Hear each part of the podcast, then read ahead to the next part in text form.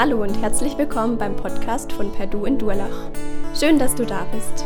Wir wünschen dir, dass Gott die nächsten Minuten gebraucht, um zu dir zu sprechen. Viel Freude dabei.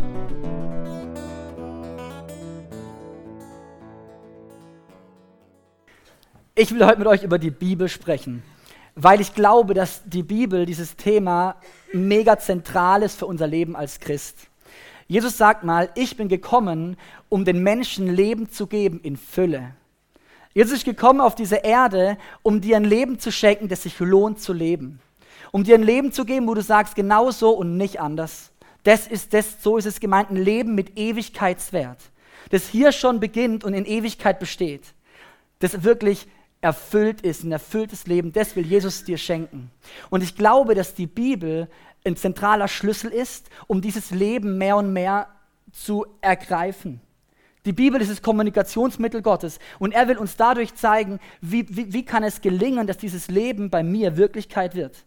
Also wie kann das Leben, das Gott eigentlich für mich vorbereitet hat, wie kann das, wie kann das bei mir wirklich real werden?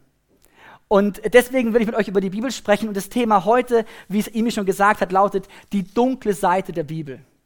Ich weiß nicht, was du hörst, wenn du diesen Titel siehst, die dunkle Seite der Bibel, äh, was, was du denkst. Vielleicht denkst du an Star Wars, irgendwie so die dunkle Seite der Macht, keine Ahnung. Oder du denkst an die dunkle Seite des Mondes oder ich weiß nicht, an was du denkst, wenn du, dieses, wenn du das liest.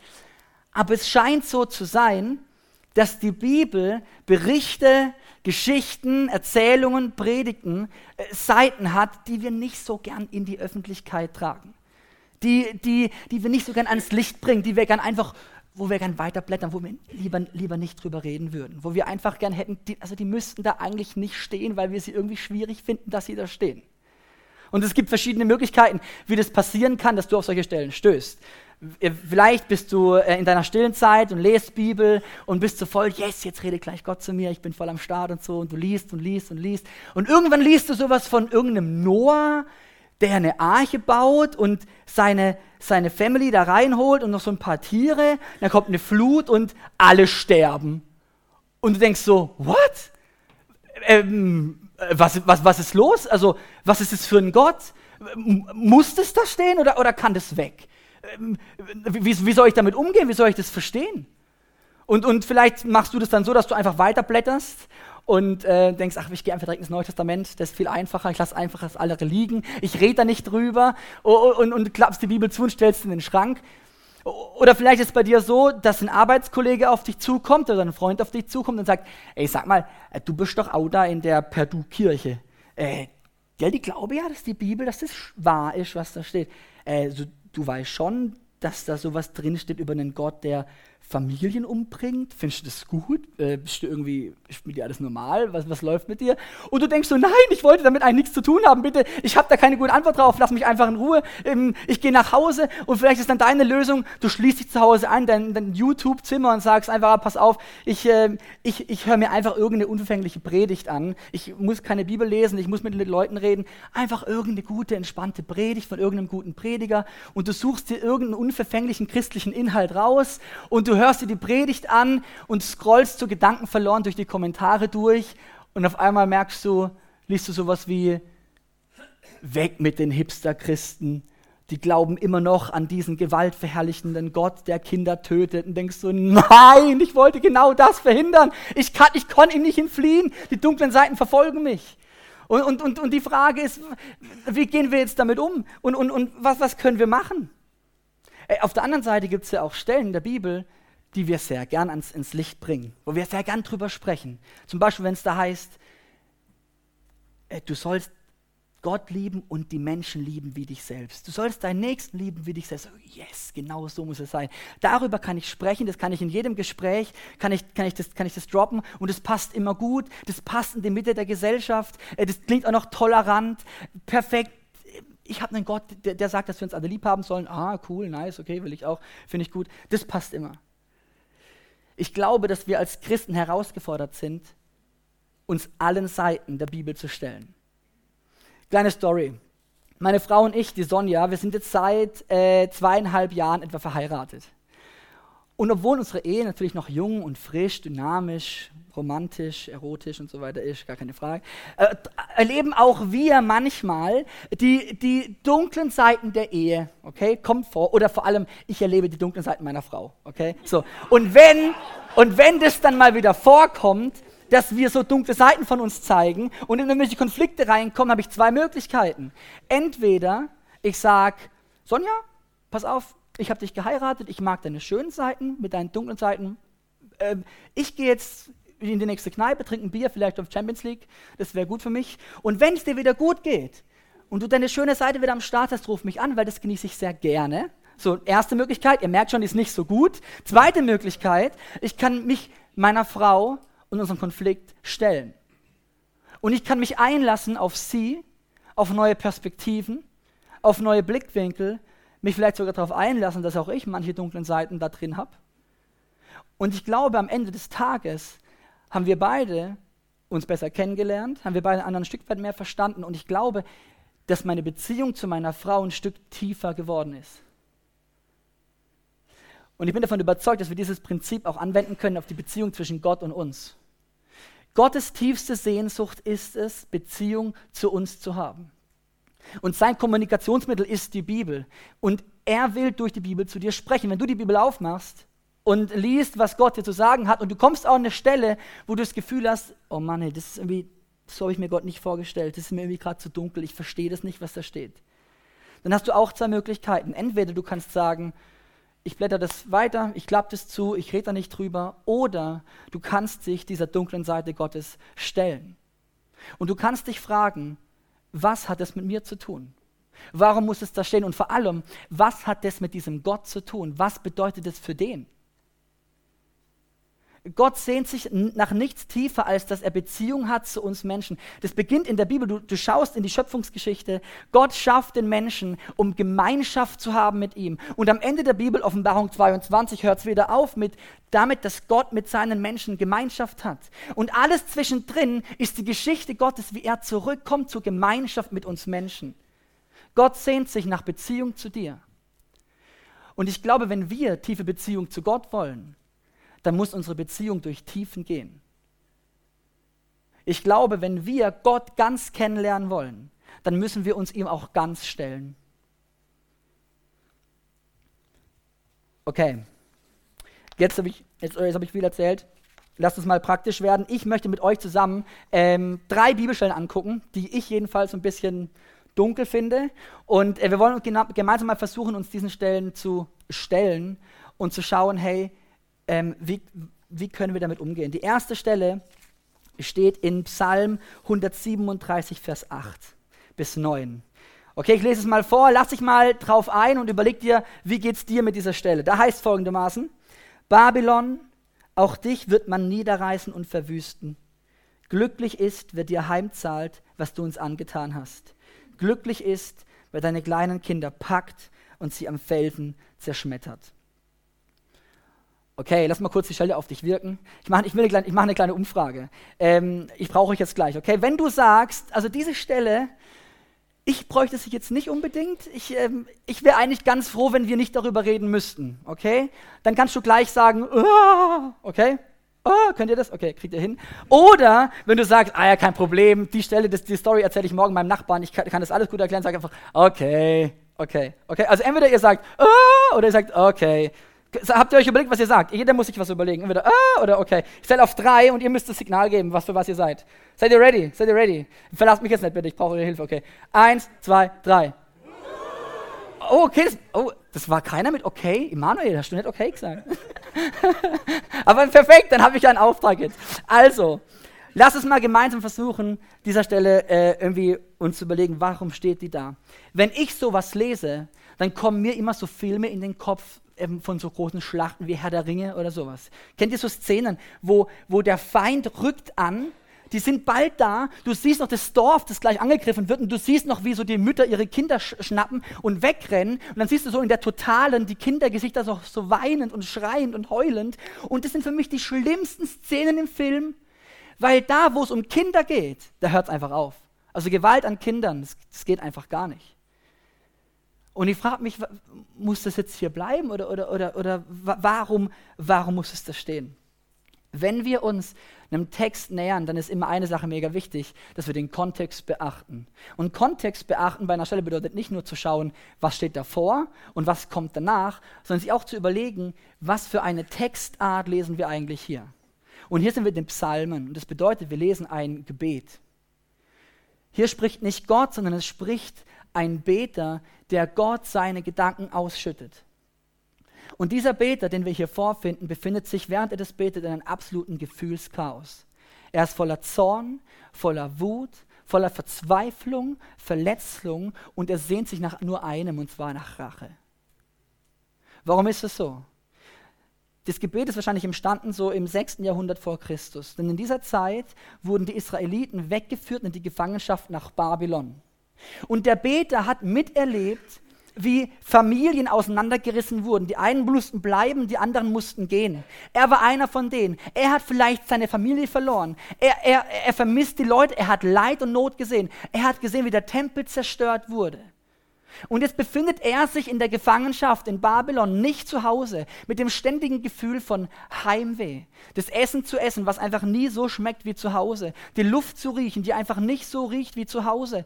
Und diese ständige, diese ständige Not vor Augen, das löst in ihm einen absoluten Zorn und eine absolute Wut aus. Und alles, was er will, ist zu Gott zu sagen, Gott, Du musst es rächen. Ich will, dass du die einfach platt machst, dass denen noch tausendmal schlechter geht als mir. Ja, zur Not bring jemand, der denen ihre Kinder, Kinder tötet. Hier ist jemand, der seine allerdunkelsten Gedanken vor Gott ausschüttet, der seine dunkelsten Seiten Gott hinlegt.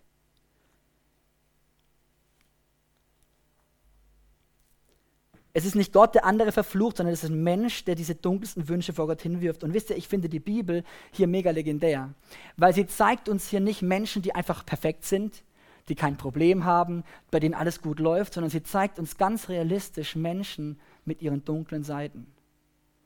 Und deswegen kann ich mich auch mit diesen Leuten identifizieren.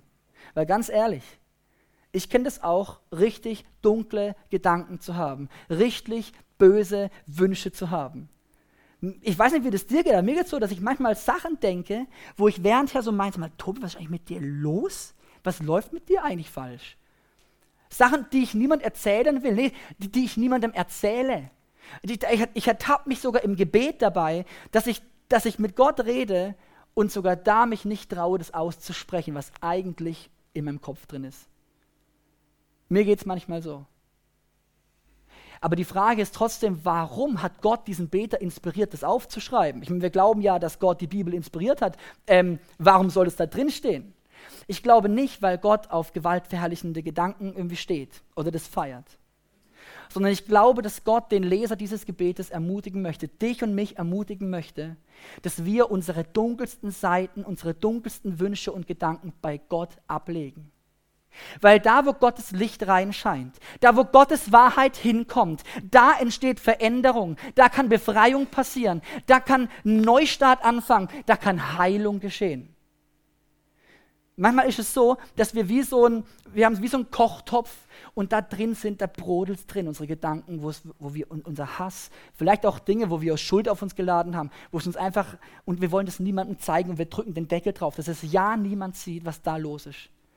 Aber das Problem ist, je länger wir den Deckel draufdrücken, irgendwann explodiert, das Ding und es fliegt uns um die Ohren.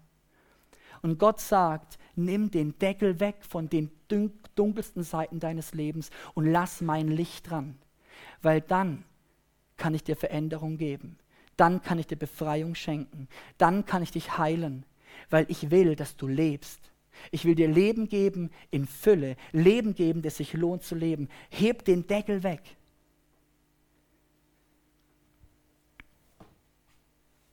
Das letzte Mal, als ich äh, mit Sonja einen Konflikt hatte, der ein bisschen größer war, nicht, dass ihr das denkt, dass wir ständig streiten, aber es kommt vor. Ähm, ich erinnere mich, ich bin dann rausgelaufen, nicht weil ich abgehauen bin, sondern ich musste zur Arbeit. Ich bin rausgelaufen und ich habe so mit Gott geredet und habe so gesagt, ja Gott, du siehst den Konflikt, den wir hatten und ähm, ja, auch was ich gesagt habe, es tut mir leid, das war irgendwie blöd und so und habe halt so ein bisschen, und während ich so mit ihm gesprochen habe, habe ich gemerkt, da ist eigentlich noch was tiefer, was ich mich gerade, was ich, wo ich genau weiß, eigentlich ist das ein Problem, was ich mal sagen sollte. Und ich musste mir in dem Moment wie, wie so einen Tritt in den Hintern geben, damit ich einfach sage, Gott, schau, so sieht's aus und das geht in mir vor. Und nachdem ich das gemacht habe, habe ich gemerkt, wie Gott mir Befreiung geschenkt hat und mir sogar geholfen hat, das Thema auch mit Sonja anzusprechen. Ich bin davon überzeugt, der Typ, der das hier geschrieben hat, nachdem er dieses Gebet öfter und öfter und öfter gebetet, manchmal gesungen hat, ich glaube, dass er gespürt hat, wie Gottes Veränderung in sein Leben reinkam, weil er Licht Gottes an seine Dunkelheit rangelassen hat. Wenn ich meinen Zorn bei Gott ablege, dann wird mein Wut und mein Zorn im Dunkeln nicht schlimmer und größer, sondern es kommt Licht dran und es kann uns heilen. Und deswegen glaube ich, dass es mega wichtig ist, dass diese Stelle in der Bibel stehen bleibt. Weil sie uns sagt, wir haben einen Gott, der uns nicht ablehnt mit irgendwelchen Dunkelheiten, sondern der uns annimmt mit all unserer Dunkelheit. Eines ist ja, was er will, dass wir es ihm hinlegen und dass wir es nicht für uns behalten. Ich weiß nicht, mir geht es so, ich finde, die Bibel ist wie so ein Spiegel Wer von euch hat also einen Spiegel zu Hause?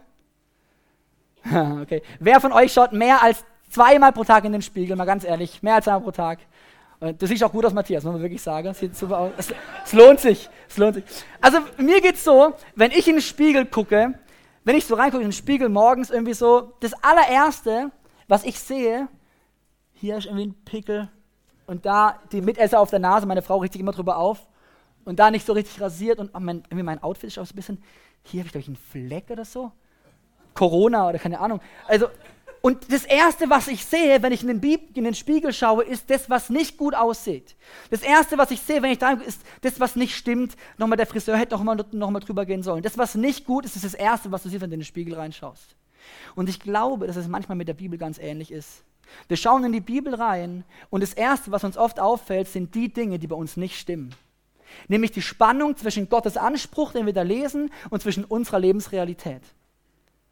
Und wir merken irgendwie, das stimmt nicht. Und ich glaube, das ist ein Grund, warum viele Leute die Bibel lieber, wieder lieber zuklappen, weil, weil sie merken, ey, das, das, bringt mich so unter Druck, das zu merken, zwischen diesem Anspruch und der Wirklichkeit zu sein. Ich entspreche dem einfach nicht. Da steht irgendwas von, du sollst das tun, aber ich tue es nicht.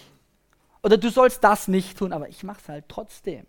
Oder da steht, du bist unglaublich gut gemacht und ich denke aber, ich fühle mich richtig hässlich und ich kann mich gar nicht annehmen. Ich war auf einem äh, Kongress mal, wo der Prediger auch dieses Bild mit dem Spiegel gebracht hat. Und er stand vor dem Spiegel, hat gesagt, der Spiegel ist wie die Bibel, du guckst rein und du siehst dich selber. Und du siehst, was nicht so gut läuft. Dann hat er seinen Sohn auf die Bühne gerufen, hat gesagt, komm mal zu mir und hat seinen Sohn vor sich gestellt. Und sein Sohn guckt in den Spiegel und sagt, was siehst du? Und sein Sohn schaut rein und sagt zu, sagt zu ihm, ich sehe dich, Papa. Und ich fand dieses Bild mega stark, weil ich glaube, dass das mit der Bibel genau das Gleiche ist.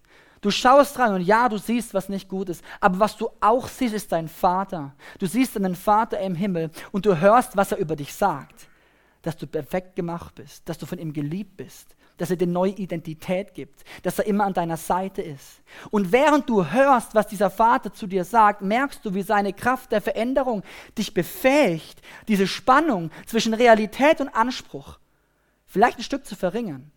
In manchen Lebensbereichen mehr zu dem zu kommen, was Gott sich eigentlich vorgestellt hat. Und ich glaube, deswegen lohnt es sich jeden Tag neu, wie wir morgens in den normalen Spiegel schauen, auch in den Bibelspiegel zu schauen. Weil Gott uns Leben schenken will, das sich lohnt zu leben. Und es gelingt nur, wenn wir uns immer wieder diesen Seiten aussetzen, auch wenn wir vielleicht daran meistens merken, was bei uns nicht gut läuft. Okay, ich möchte mit euch noch eine Bibelstelle, noch zwei anschauen. Ich hoffe, ihr, ihr könnt noch. Und zwar will ich mit euch ins Neue Testament gehen und will ich euch eine Story erzählen von zwei Leuten, die in der ersten Gemeinde gelebt haben, die es überhaupt gab. Die erste Gemeinde, die es gab, die war in Jerusalem. Und das war eine total besondere Gemeinde, weil bis heute viele Kirchen sagen, so wie die wollen wir auch sein. Wahrscheinlich ist in Peru auch ähnlich, dass man sagt, hey, eigentlich wären wir auch gern so wie, äh, wie die erste Gemeinde damals in Jerusalem, weil die hatten was Besonderes. Die hatten, die waren so, die waren so anziehend oder so, da war Gott so spürbar und sichtbar in dieser Gemeinde, dass jeden Tag neue Menschen zum Glauben gefunden haben. Jeden Tag kamen einfach Leute dazu und haben sich bekehrt. Die Leute, die die Gemeinde gesehen haben, haben gesagt, wow, krass, da ist Gott wirklich anwesend. Das, das, das, nicht, das ist nicht Menschen gemacht, das ist wirklich Gott selber.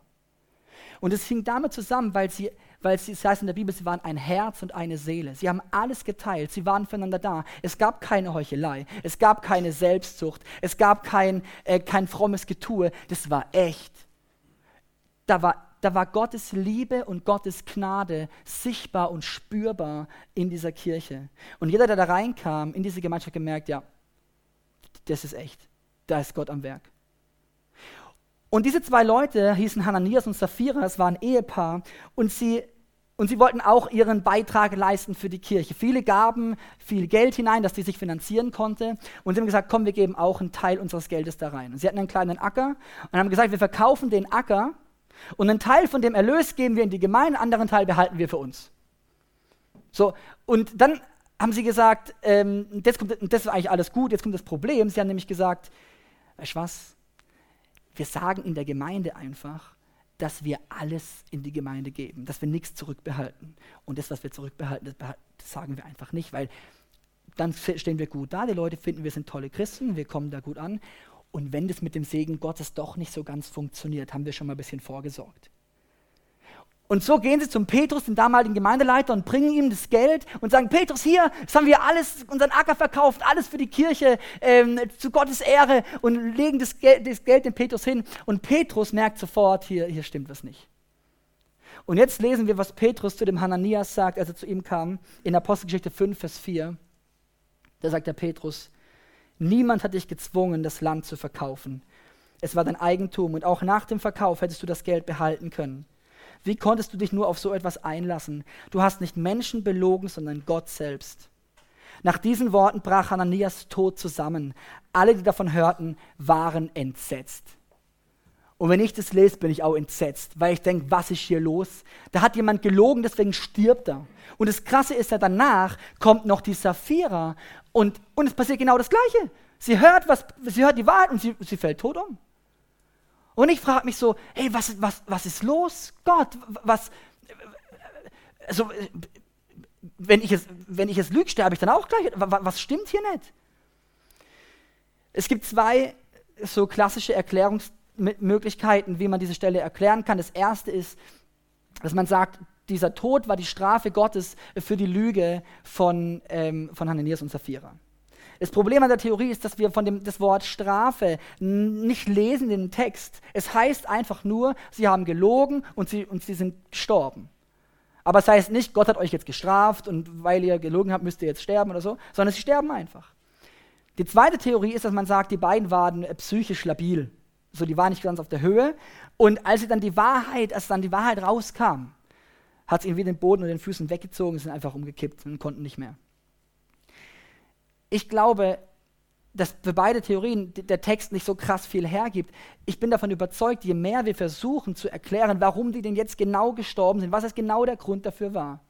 Ich glaube, je mehr wir das versuchen, desto mehr kommen wir von, der eigentlichen, von dem eigentlichen Sinn des Textes weg. Weil ich behaupte, die eigentliche Frage, die wir stellen müssen, ist nicht, warum sind sie gestorben, sondern warum erzählt der Lukas, der diese Apostelgeschichte geschrieben hat, warum erzählt er gerade diese Geschichte? Also Lukas hätte über die Apostel, hätte über die Gemeinde wahrscheinlich noch hunderte Stories erzählen können, von Heilungen, von, von, Wundern, von Wundern, die Gott getan hat. Also irgendwelche krassen Sachen, aber er entscheidet sich, gerade diese Geschichte zu erzählen.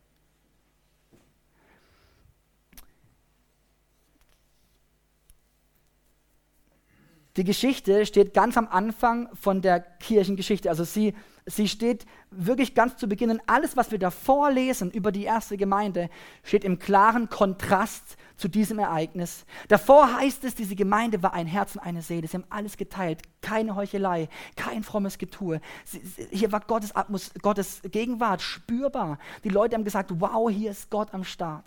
Und jetzt kommen zwei Menschen und bringen diese Gemeinschaft in Gefahr und damit auch die ganze Mission der Gemeinde. Indem sie nämlich anfangen, ihre Gemeindemitglieder zu belügen, indem sie anfangen, die Gemeinde als Bühne für sich zu benutzen. Und es wird deutlich hier, dass es einfach Heuchelei, Selbstverwirklichung, sich selber in den Mittelpunkt reinstellen, in der Gemeinde Gottes keinen Platz hat. Wenn ich heute mit Leuten spreche, die nicht in der Kirche sind. oder nicht an Gott glauben, dann höre ich oft so Sachen wie, ah ja, weißt, also meine Nachbarn, das Ehepaar, die gehen auch da in die Kirche. Aber ich sag dir, wenn die sich streiten, da fliege die Fetze. Also ich weiß nicht, ob das, also ich weiß jetzt nicht, ob das so, äh, ob das so gut ist mit dem, was die da glauben. Oder mein Nachbar, der geht auch dahin. Aber weißt, der hat mir erzählt, der hat mir erzählt, dass der bei der Steuererklärung auch nicht immer so ganz genau ist. Oder mein Arbeitskollege, weißt du, was der mir gesagt hat? Der ist auch in der Kirche. Und der hat mir erzählt, dass mit, der kann mit dem nicht und der kann mit dem nicht und die können sich eigentlich alle gar nicht leiden. Ich weiß nicht, ob das so echt ist, was die da erzählen. Die Bibel sagt uns, dass wir als Gemeinde Gottes Repräsentanten auf Erden sind. Je mehr wir eine echte Gemeinschaft sind, ungeheuchelt, echt, wo von Gottes Liebe erfüllt ist, je mehr werden die Menschen um uns herum anfangen wollen, diesen Gott kennenzulernen. Die Geschichte steht, glaube ich, hier. Es ist nicht entscheidend, warum die gestorben sind, sondern entscheidend ist, dass diese Geschichte wie ein Stolperstein ist, über die wir jedes Mal drüber stolpern, wenn wir sie wieder lesen, weil wir uns jedes Mal wieder neu fragen, mal, mal, stopp, was ist jetzt da genau los? Um uns zu erinnern, dass in Gottes Gemeinde Heuchelei und frommes Getue keinen Platz hat. Und ich weiß nicht, wie es dir geht, aber die Perdu zum Beispiel ist ja auch über Spenden finanziert und funktioniert auch nur deswegen, weil Leute bereit sind, was reinzugeben. Und jetzt keine Angst, du wirst nicht tot umfallen, wenn du nicht spendest. Aber die Frage ist vielleicht, warum spendest du? Spendest du, weil du, weil du, weil du denkst, ah, dann sehen die Gemeindeleiter, wie viel ich, wie viel ich gebe und das ist schon, schon, schon ziemlich gut. Ja, also läuft bei mir. Oder warum bist du immer der oder diejenige, die in Gebetsgemeinschaften am längsten betet, Vielleicht deswegen, weil du sagst, weil du dir wünschst, dass die anderen denken, oh, die hat echt eine richtig tiefe Beziehung zu Jesus. Ja, so wäre ich auch gern. Ich will dich herausfordern, dass du in diese Geschichte reinschaust, wie in so einen Spiegel, und dich fragst, wo sind vielleicht bei dir so Mitesser von Heuchelei oder so Pickel von, von Selbstdarstellung oder so ein Schminkrand von, äh, von, von, von frommem Getue, um dich davon herausfordern zu lassen und dich verändern zu lassen. Ich fände es so genial, wenn wir als Kirchen und ihr als Perdu alles daran setzt, zu sagen, wir wollen eine Gemeinschaft sein, in der Gott selber gegenwärtig ist, in der er spürbar wird, weil seine Gnade und seine Liebe unsere Gemeinschaft durchflutet.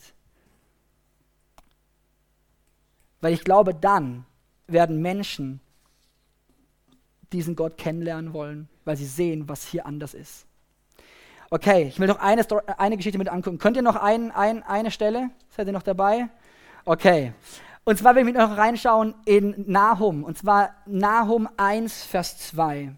Ich lese mal die, die, den Vers einfach vor. Da heißt es folgendermaßen. Der Herr ist ein leidenschaftlicher Gott, der keinen neben sich duldet. Voller Zorn rächt er sich an seinen Feinden. Seine Widersacher zieht er zur Rechenschaft, ja alle, die ihn hassen, bekommen seinen Zorn zu spüren so Stellen finde ich am allerschwierigsten, weil hier ist nichts mehr zu deuteln. Hier geht es um Gott, hier wird über Gott gesprochen. Gott ist ein Gott des Zorns und ein Gott der Rache und der es nicht duldet, dass Menschen etwas tun, was nicht zu ihm passen, der Ungerechtigkeiten nicht aushält, sondern der es zurückzahlt.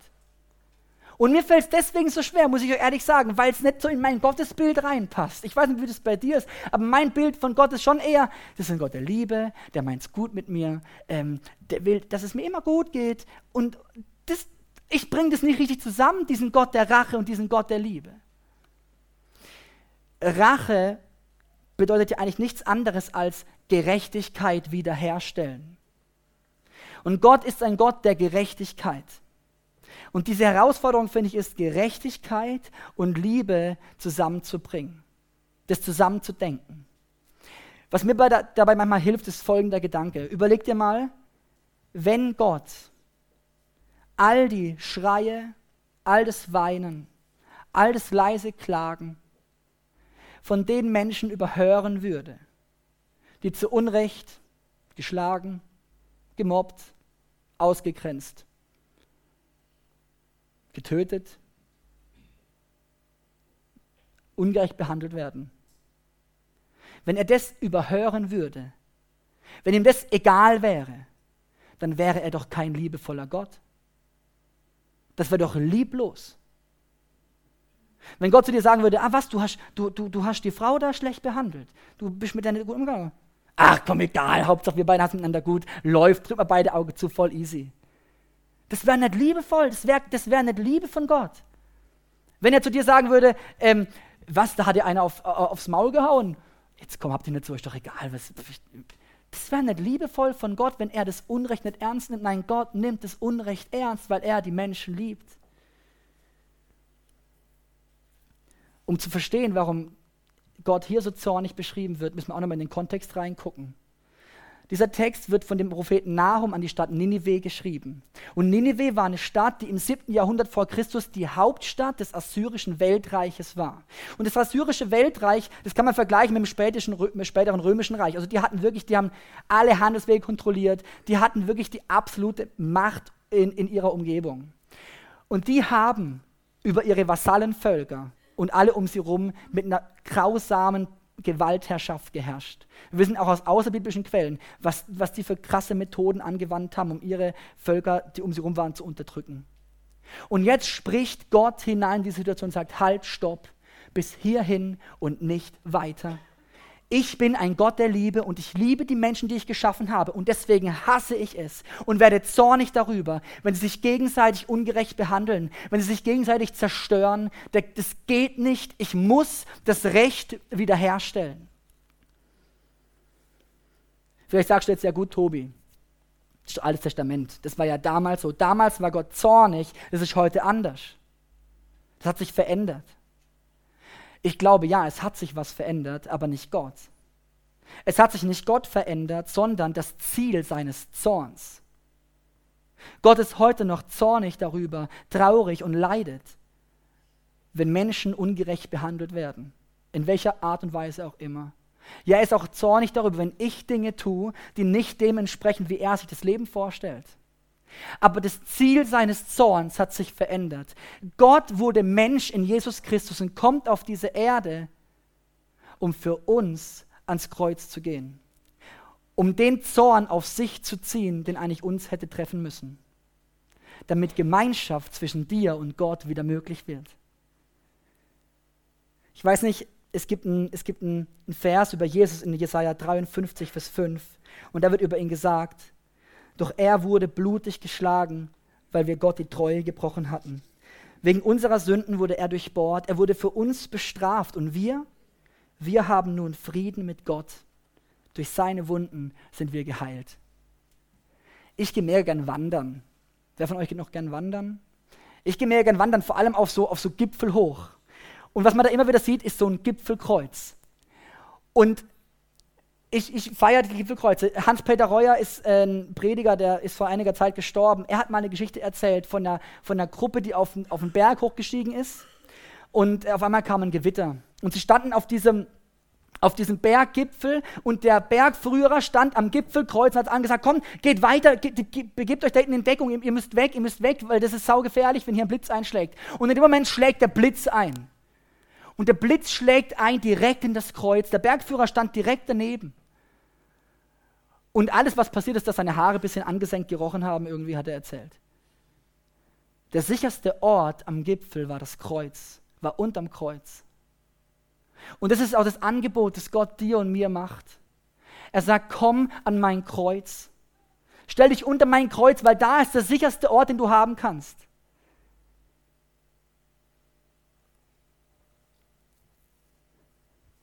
Er sagt, ich liebe dich von ganzem Herzen und deswegen habe ich dieses Kreuz für dich aufgestellt und bin da dran gehangen. Ich habe den Zorn Gottes auf mich selber genommen, damit er mich trifft und nicht dich. Und alle, die sich unter dieses Kreuz stellen, werden von dem Zorn Gottes nicht mehr getroffen, sondern das nimmt Gott auf sich selbst. Er sagt, glaube an mich, stell dich unter mein Kreuz, damit du Frieden haben kannst mit Gott. Wisst ihr, ich finde es so legendär, wenn wir diese dunklen Stellen aus der Bibel rausstreichen würden, dann wäre uns die Tiefe der Liebe Gottes gar nicht mehr bewusst. Weil doch erst dadurch deutlich wird, wie krass teuer Gottes Liebe ist. Er hat sich alles kosten lassen, war nicht billig, sondern er hat alles dafür gegeben, weil er sich danach sehnt, dass du Gemeinschaft haben kannst mit ihm.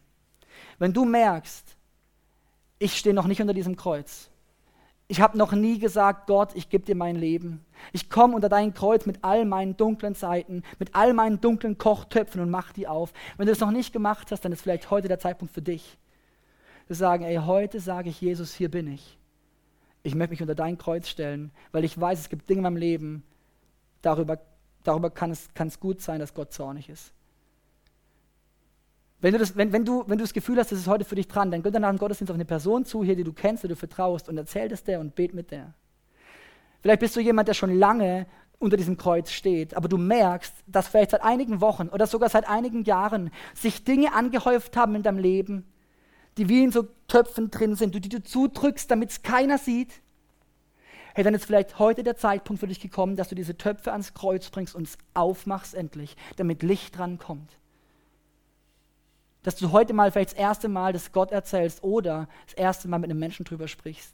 Weil Gott sagt, ich möchte Veränderung in dein Leben reinbringen. Ich will Befreiung, ich will Heilung reinbringen. Weil ich will, dass du lebst. Ich will dir echtes Leben geben. Wenn das bei dir dran ist heute, dann geh nach auf eine Person zu, warte nicht, mach's fest und sag, hey, das ist mein Thema. Das waren jetzt ein paar dunkle Stellen, die ich mir angeschaut habe. Ich bin mir darüber bewusst, es gibt noch viel mehr und vielleicht für viele nicht so eine klare Antwort oder so eine einfache Antwort.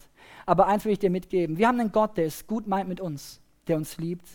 Und wenn du eine Stelle hast, die du nicht verstehst, wenn du eine Seite an Gott entdeckst, die dir nicht passt, dann komm damit auch zu diesem Gott und sag, Gott, ich verstehe dich nicht. Und er will dich annehmen und er will dir helfen, ihn mehr und mehr zu verstehen. Lass uns jeden Tag neu in diesen Bibelspiegel reinschauen, damit wir von diesem immer mehr dahin kommen, was Gott für uns eigentlich vorhat, welches Leben er uns eigentlich geben will. Ich möchte noch beten, ihr könnt einfach noch aufstehen dazu.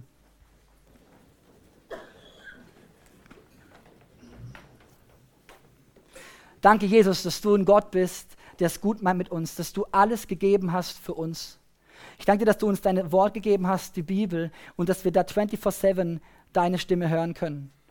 Und du siehst, wo wir herausgefordert sind, dein Wort oder auch dich richtig zu verstehen. Und Herr, wir legen das einfach jetzt alles vor dich hin, wo wir dich nicht verstehen können, vielleicht gerade in einer konkreten Situation. Vielleicht haben wir was gelesen, was wir nicht verstehen können. Wir legen es dir hin und sagen, Gott, wir verstehen es nicht. Wir brauchen deine Hilfe. Wir brauchen deine Führung. Und ich bete für jede Person, die jetzt hier steht und sagt, ey, ich möchte eigentlich gerne unter dieses Kreuz stehen. Ich möchte eigentlich gerne diese Beziehung zu dir, Jesus, anfangen. Ich bete für dich, wenn du sagst, du möchtest es gerne, dass du jetzt den Mut hast, auf eine Person zuzugehen und mit ihr zu beten. Und wenn du merkst, ich muss was anderes ans Kreuz legen, dann bete ich jetzt für dich, dass du Kraft bekommst, das zu tun. Danke, Jesus, dass du nicht nur ein Gott bist, der uns sagt, was wir tun lassen sollen, sondern dass du uns auch hilfst, das zu erreichen, weil du uns erfüllst mit deiner Kraft. Amen.